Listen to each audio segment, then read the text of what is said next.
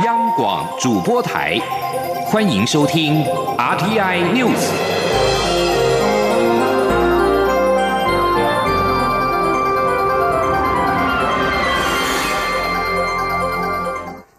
各位好，我是李自立，欢迎收听这一节央广主播台提供给您的 RTI News。东非国家索马利兰驻台代表处今天正式揭牌，由外交部长吴钊燮、所国驻台代表穆姆德主持。台索关系就此迈入新的篇章，两国都共同的强调共享自由、民主跟法治等价值，期待未来持续共创互利互惠的合作关系。而为持续的深化台索互利共荣的伙伴关系。外交部所属的财团法人国际合作发展基金会将在所国设立技术团。国合会秘书长向田义受访表示，技术团团长已经在日前抵达索马利兰，同行的还有一位农业专家。两国将先从农业开始推动相关的合作计划。记者王兆坤的报道。我国政府与索马利兰政府在八月十七号签署技术合作协定，商议由国合会在所国设立台湾驻索马利兰技术团，持续深化互利共荣的台所伙伴关系。如今双方的代表处已相继揭牌成立，我方向所国提供的农业、资通讯、公卫医疗等三项合作计划也正迅速开展。国合会秘书长向田义表示，驻所技术团团长已经前往该国。农业专家也同时进驻这一方面的合作计划，目前进度最快。他说：“一个是团长，一个是宣长，就原来以前在所在所罗门当团长的回来的，先上回去。然后另外一个是农业的技师吧，也开始讨论，因为涉及到很多执行的内容嘛，当然是进一步进一步确认以后开始就做嘛。至于资通讯与公卫医疗方面的计划，向田一指出，现在就看他们的出入境方便不方便，会紧速派出专家前往当地评估。”并与所国政府单位、相关机构、医疗院所洽谈，进一步确定合作细节。另一方面，除农业领域外，外长吴钊燮在索马利兰驻台代表处揭牌仪式致辞时，还特别提到渔业与能源方面的合作。而所国驻台代表穆姆德则特别提到该国的石油、矿产、渔业等资源，以及具有投资潜力的观光产业。中央广播电台记者王兆坤台北采访报道：立法院新会期即将开议，行政院发言人丁仪明今天表示，新会期将优先推动中央政府总预算、前瞻特别预算和纾困三点零追加预算的过关。至于其他希望过关的法案，则会再和民进党立院党团讨论。记者王威婷的报道。民进党立院党团规划十八号或二十一号开议，朝野针对扩大开放美猪和美牛、修宪费考监等议题的攻防山雨欲来。面对新会期的规划与重大政治议题攻防对策，行政院发言人丁仪明九号受访时表示，将先以让中央政府总预算、前瞻特别预算和纾困三点零追加预算三读过关为最重要目标。至于法案的部分，则会再和。民进党立院党团讨论顺序，一切尊重立法院的安排。丁一鸣说：“目前我们是尊重立法院的安排啊，等到立法院确定开议以后，再开会跟党团来来讲其他法案的一些顺序啊。当然预算要先过啊，不然政府无法运作。”根据了解，除了美猪议题和预算闯关之外，包括涉及下修成年年龄到十八岁的三十八项修法，有关设立数位发展部等组织改造修法等，也是高度受瞩目的法案。丁一鸣表示，任何一项法案都很重要，行政院不会偏废，会再与党团沟通讨论。中央广播电台记者王威婷采访报道。台湾宣布明年开放含莱克多巴胺的美猪跟三十个月龄以上的美牛进口，获得美方的肯定。各界期盼台美有望签署双边贸易协定。工商协进会理事长林柏峰今天则表示，谈判前就先承诺开放，而且事先没有经过立法院讨论，感到有点意外。他认为贸易谈判应该要对等。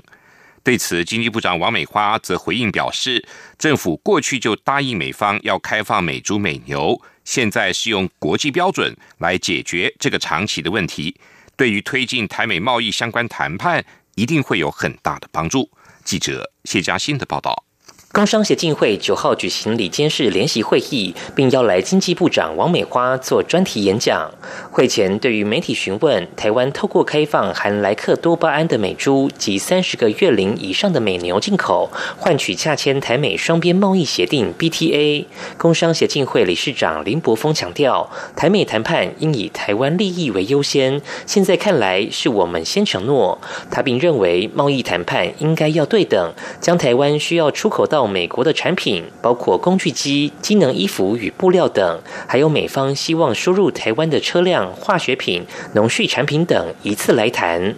林柏峰还说，此次台湾先承诺开放美猪美牛，且没有经过立院讨论、公听会，是感到有一点意外。王美花稍后受访时则强调，美猪美牛开放其实是过去政府就已经承诺美方的事情。他说。就美牛美猪的问题呢，大家也知道，其实是过去政府其实就有答应美方的事情。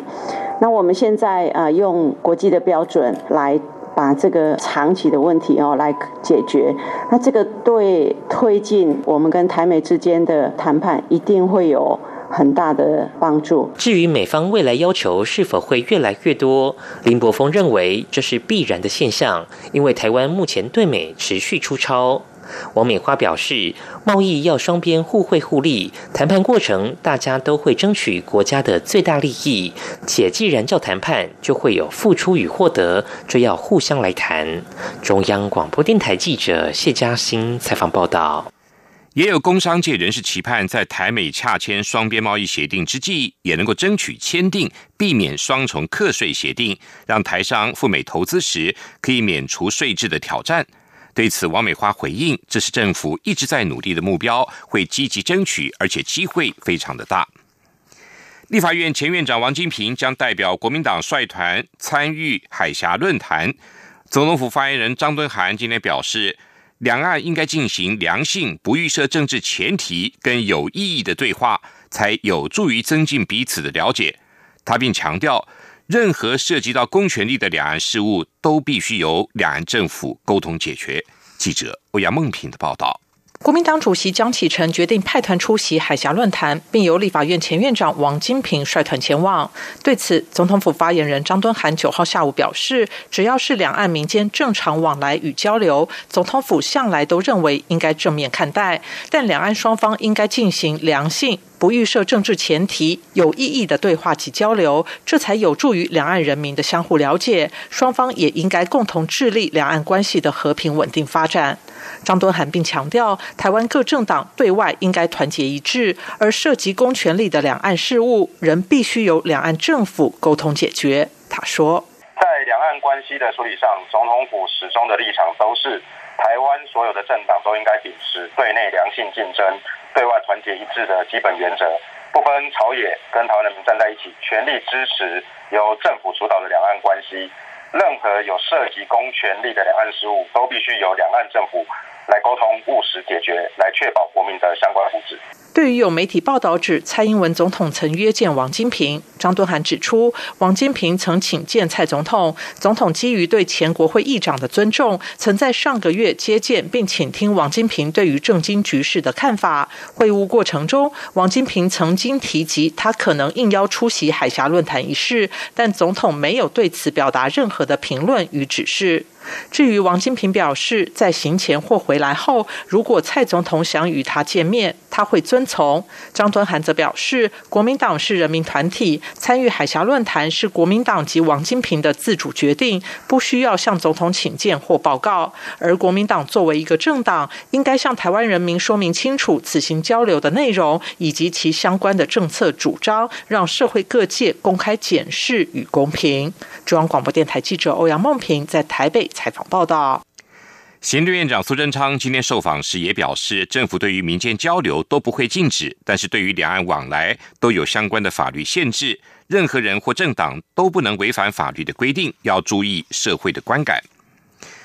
国内大专校院将陆续的开学，教育部长潘文忠今天特别提醒各级学校要注意疫情的防范。至于境外生的部分，至今已经有八千三百多人抵台。约占境外生总数的四分之一。教育部会持续实施安心就学措施。记者陈国伟的报道。各大学即将开学，教育部发文提醒学校防疫工作注意事项。教育部长潘文忠表示，各校可视情况，在人员出入密集的地点进行体温监测，并落实课堂点名。上课或集会时无法保持社交距离，就应戴上口罩。室内如果使用冷气，应在教室对角处各开一扇窗。如果没有空调设备，可增设风扇，加强通风。在境外生方面，教育部统计，截至九号，共核准约一万两千。名学位生来台，已有八千三百多人抵台，约占三万三千多名境外生中的四分之一，还有两万一千多人还没有申请或核准入境。卫福部也在这个中央检疫所啊，除了原来的五百间的房间啊，那有在增加五百间哈，现在总共有一千间的这个房间来提供给各个大学，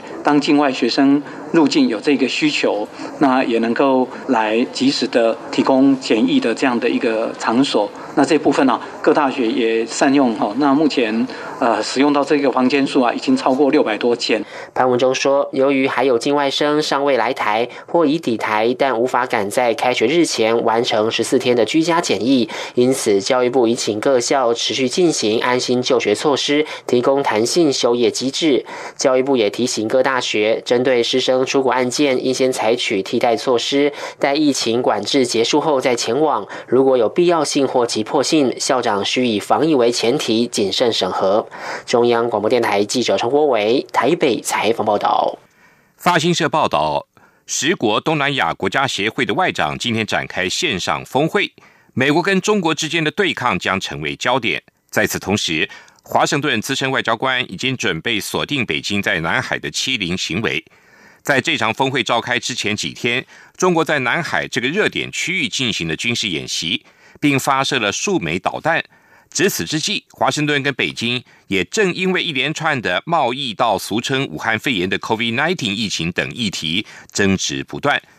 除了东南亚国家外长外，美国国务卿蓬佩奥跟中国外长王毅也会参与会议。这也是美国针对北京在南海建造人工岛屿而宣布制裁相关的中国公司之后首次参与峰会。北京宣称对蕴藏丰富资源的南海。拥有几乎全部的主权。然而，越南、菲律宾、马来西亚、文莱跟台湾也都声明拥有南海主权。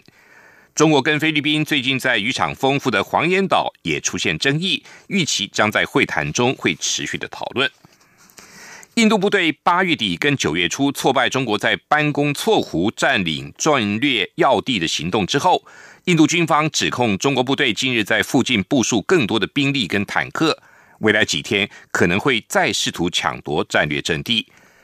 根据印度军方的说法，八月二十九号到九月一号以及九月七号，在班公错湖一带，印度部队连续挫败中国部队违反中印实际控制线协议、试图占领战略高地的行动之后，印度媒体 Z News 引述军方的消息人士的话说，中国已经在附近部署了更多的兵力。印度军方表示。研判中国部队在近期在班公错湖一带会再有军事行动。消息人士表示，由于这一带是有利于坦克跟装甲车行动的开阔平原，印度部队也在中印实际控制线的沿线部署坦克跟装甲车，以因应中国部队可能发动的新一波攻击行动。阿富汗即将与民兵组织塔利班展开和平谈判。但是政府官员表示，首都喀布尔市中心今天则发生了爆炸案，副总统沙雷的车队遭锁定攻击，至少造成了六个人死亡，十二人受伤，而沙雷本人则受到轻伤。内政部发言人阿瑞安指出，初步通报显示有两个人在这起爆炸案中丧生，另外十二个人受伤，但是卫生当局稍后将死亡人数上修到六个人。沙雷的一名助理在匿名的情况下向法新社表示，一名自杀炸弹客在沙雷离开住家前往工作的途中锁定车队进行攻击。今天这起攻击案发生之际，阿富汗政府的谈判人员跟塔利班正预计即将在卡达首都杜哈展开进一步的和平谈判。这里是中央广播电台台湾之音。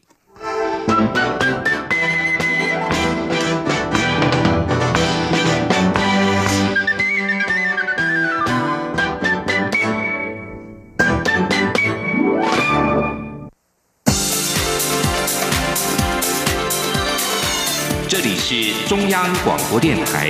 台湾之音，欢迎继续收听新闻。欢迎继续收听新闻。针对台湾研发与取得疫苗的进度，中央流行疫情指挥中心指挥官陈时中今天表示，由于争取疫苗授权在台生产的产量太大，恐怕会占满台湾的量能，因此现在疫苗取得的重点方向转为预购以及培植国内厂商研发。记者刘品希的报道。COVID-19 疫情持续肆虐全球，全世界都在力拼疫苗生产。行政院与卫福部也早就筹组疫苗国家队备战，但本土药厂八月中才展开人体试验，进度已经落后全球。目前进度最快的，包括牛津大学与英国药厂阿斯特捷利康公司合作开发的疫苗。不过，受试者出现不良反应，试验暂时终止。由于行政院日前争取该疫苗技术授权在台生产，外界关。注试验终止是否会影响台湾疫苗发展布局？对此，中央流行疫情指挥中心指挥官陈时中九号下午在疫情记者会上表示，由于授权制造的量太大，恐会降低台湾自身的生产量能，因此台湾由争取授权制造慢慢转向为预购以及国产，但也不会放弃任何取得方式。他说。我们在争取就是授权制造这一块，好，其实，在前一段时间，我们渐渐转向于就是说预购，因为各国在授权制造这一块要求的量都非常的大，那有那样的量啊，台湾要消化或将来要来出售或赠送，哦，恐怕都还会有相当的结余的量。那况且它这个量的生产的量很容易就把台湾的生产的量能全部都占满了，那反而把我们国内另外可能的一个可以制造的量能反而会降低。陈时中指出，不管是制造或是采购疫苗，都充满不确定性，除了顾及安全性，也要避免商业风险，必须随时提高警觉。他强调。过去疫苗研发都要花上数十年，现在因应 COVID-19 疫情，各国都在力拼在一年内完成疫苗研发，以便紧急授权使用。但这必须是该国疫情严重程度。陈时中表示，以疫情不严重的台湾而言，在疫苗试验最后阶段的观察期会长一点。不过，这段时间以来，世界各国跟各大药厂对疫苗的使用也趋于保守，认为必须严谨考虑安全性的问题。台湾对于前端各项审查计划都秉持一定的标准作业程序进行，在试验本身也没有放松。央广记者刘品熙在台北的采访报道。法务部八号预告，科技侦查法草案将侦查机关使用监视、摄录影以及追查位置的科技设备或技术，跟设备端通讯监察法制化。法务部长蔡清祥今天表示，犯罪手法日新月异，反而侦办单位绑手绑脚，因此提出了科技侦查法，让执法人员能够有有效的侦查工具来抑制犯罪。记者欧阳梦平的报道。法务部在科技侦查法草案中表示，现今科技日新月异，侦查机关大量运用科技设备或技术进行必要的科技侦查作为。为了规范侦查机关实施此类调查的合法性，保障人民基本权，并避免犯罪调查手段落后，因此拟具科技侦查法。草案中，除了明定侦查机关使用监视、摄录、追查位置的科技设备或技术实施搜证及调查的程序，也包括设备端通讯监察的程序、数位证据的搜集及保全方式与范围。法务部长蔡清祥九号指出，现在犯罪手法日新月异，反而负责侦办的单位绑手绑脚。科技侦查除了要有设备，法律也要跟得上。因此，法务部统整所有检察机关及司法检察机关的需求，提出科技侦查法。对于有人质疑这是电影《全民公敌》在台湾上演，蔡清祥希望不要从负面解读，应该正面思考侦办技巧是否应该随着时代进步，善用科技，并以法律明文规定，包括 GPS、无人机空拍等能否作为合法的侦查手段，都可以讨论。对于各界的意见，法务部态度开放。他说：“我们希望法治化，就是正面的思考，说怎么样让执法人有一个有效的。”侦查工具，好来抑制这个犯罪，对吧？要不然犯罪的手法日新月异，他们用的最先进的，那我们一直还用传统的侦查方法，那永远就很多就会有落网，呃，漏网之鱼嘛，是不是？所以我们是基于这样的一个理念，然后很透明、公开的提出这样的一个条文来大家讨论。至于设备端通讯监察部分，许多即时通讯软体的主机都不在台湾，执行上是否有困难？蔡清祥表示，跨国的部分还是要透过司法互助或业界协助，技术面还可以进一步讨论，但总是要先把问题提出来，才能往前走。中央广播电台记者欧阳梦平在台北采访报道。台湾有不少上市公司，财务跟获利都优质，但是流动性却不佳，市场俗称“僵尸股”。金管会已经发布，将于二零二一年六月底以前实施上市股票造势者制度。证交所也在今天说明了相关细节。根据证交所的规划，每年选出优质、低流动性的股票约八十档造势，涵盖二十多个产业类别。记者陈林信宏的报道。根据证交所的观察，这些市场俗称的“僵尸股”事实上每年获利表现都很不错，但由于内部人持股较多，或是股本比较小，因此流通较少。前金管会主委顾立雄就曾表示，不少流动性不佳的上市公司财务面仍健全，不能只因为流动性不足就要求下市。因此，金管会决定推动早市制度，为这些股票注入活水。证交所也借鉴新加坡和韩国的造市制度，并。九号说明相关细节。根据证交所的规划，符合造势的股票必须成交量低于一定张数，周转率低于一定比率，且是否发放股利。另外，年度财报 EPS 得大于两元。证交所每年会从国内的上市和第一上市公司共九百多档，筛选出八十档符合资格的造势标的。证交所副总经理罗赞新说。我们用二零一九年的数据来做所谓的一个呃评估哈，大概会有八十档左右是符合所谓的优质低流动性股票。那么这个八十档左右的股票里面，其实涵盖的产业类别是蛮多的哦，大概有二十几个类别。证交所也指出，制度实施初期会开放证券自营商可申请担任股票造市者或交易奖励参与者，并采每年申请的方式，由证券交易所提供一定的奖励措施及经手费减免诱因，鼓励造市者为符合资格的股票提供买卖报价。以新加坡在二零一四年实施造市制度的经验来看，可以为单一股票增加约百分之十二的成交量。中央广播电台记者。陈林信同报道，由交通部观光局主办的二零二零台湾永续观光发展论坛，今年起一连两天在台北的西门红楼登场，探讨以低碳运具实现绿色旅游的精神。交通部长林佳龙出席开幕致辞时，期许双铁三道吸引国际旅客，擦亮台湾的品牌。记者吴丽君的报道。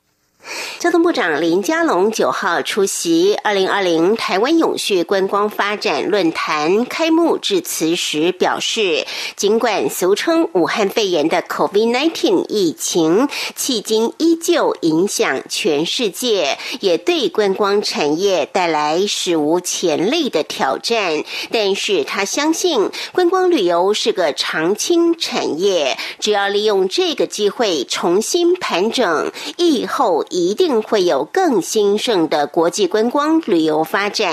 因此林佳龙除了期许论坛能延续二零一九小镇漫游年、二零二零脊梁山脉旅游年的精神，迎向二零二一自行车旅游年以及二零二二铁道旅游年外，也期许台湾未来能以双铁三道来吸引国际旅客，擦亮台湾。的品牌，他说：“永续观光的重点在低碳运具，而低碳运具就是我们的双铁三道，或是两铁三道都可以，就是我们的铁道跟铁马这双铁的结合，缺一不可。然后我们要把涉及到的，不管是铁道、自行车道，还有步道、古道，都能够结合起来，让大家能够自由行，很自由的移动。”然后欢迎全世界的观光客来到台湾，把台湾这个品牌擦亮。此外，林佳龙也指出，未来交通部将投入新台币十二亿元，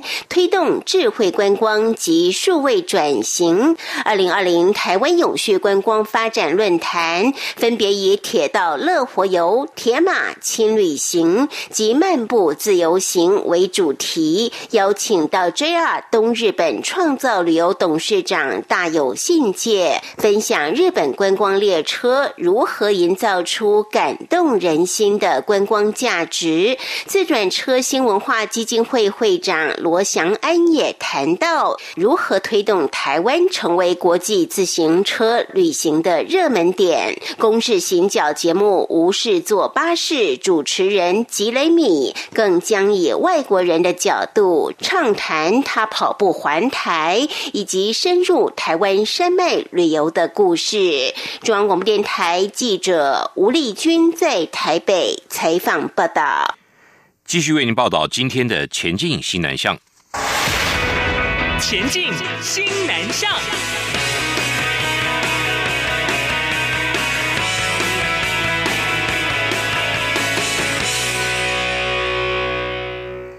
教育部每年都会对七所位于东南亚和中国大陆的境外台湾学校举办暑期返台研习活动，而今年受到疫情影响，承办学校台湾艺术大学举办了视讯直播，让绝大多数回不了台湾的老师都能借此持续的扩充教学新知。记者陈国伟的报道。强化政府与境外台湾学校的联系，教育部每年暑假举办境外台校教师返台研习活动。今年全球疫情严峻，不仅大多数的老师无法回到台湾，之前回台的老师也必须提早返校，应应当地十四天的居家检疫。因此，将原先分布在三个星期举办的三梯研习，全集中在同一周举行。今年的研习内容融入美感教育、特殊教育、STEAM 创新教学以及性别平等教育等议题。强化相关教学方法，共有一百零八名教师参与，当中有超过四分之三的老师跨海透过视讯收看，只有二十六人在实体会场。计划主持人台湾艺术大学艺术与人文教学研究所副教授李其昌表示，在幼儿园场次，即便只有五位老师能到场，仍旧实施校外观课及参访行程，而且也同步视讯直播。所以我们戴着口罩大学，他们是家庭与。儿童发展学系啊，我们就到那边去参观，然后我们也到基隆的英国管理学院，他们那里有个附属的幼儿园，我们去参访，然后我们也去地方学学文创啊，去做参访。所以就是说，我们还是把应该开的班，我们全部都开班。李其昌说：“境外台校的老师很辛苦，需要给予更多的支持。这次研习透过台艺大广电学系的设备，采取三 G 拍摄，期盼让海外的老师在收看时也能有亲临现场的感觉。这个三 D 次办完之后做的这个问卷的调查呢，九成以上的老师，海内外的老师，他们都觉得说这一次办的真的是很温馨，然后他们也觉得收获良多。”教育部表示，连续几年举办暑期返台研习活动，已为东南亚及中国大陆地区数百名海外教师提供有效的教学策略及教育新知，同时配合国内整体新南向政策，让台商及华侨子女也享有丰沛的教学资源，使境外台教的办学更精致，发展更具竞争力。中央广播电台记者陈国伟台北采访报道。政府推动西南向政策，越来越多的外籍学生入境求学。口罩大厂康纳香跟中华医事科技大学举行了产学合作的签约仪式，将引进该校西南向产学合作国际专班的三十八位越南籍的学生加入口罩生产的行列，成为我国防疫阵线的生力军。康纳香董事长戴荣吉表示，为守护国人健康，口罩生产马不停蹄的进行。但是企业人力的需求迫切，感谢中华医师科技大学试出了西南向国际专班的人力资源，为企业注入新活水，也期盼双方的合作能够互助互利。中华医事科技大学校长曾信超则表示，政府提出的新南向政策对大专院校未来的发展跟国家经贸远景都十分重要。感谢康纳乡企业提供优质的实习机会，也期待透过这一次的合作，增加学生的实作经验，培养国际观，汲取企业家的创业精神跟经营远景。并能够补充企业因应防疫而衍生的大量的人力需求，让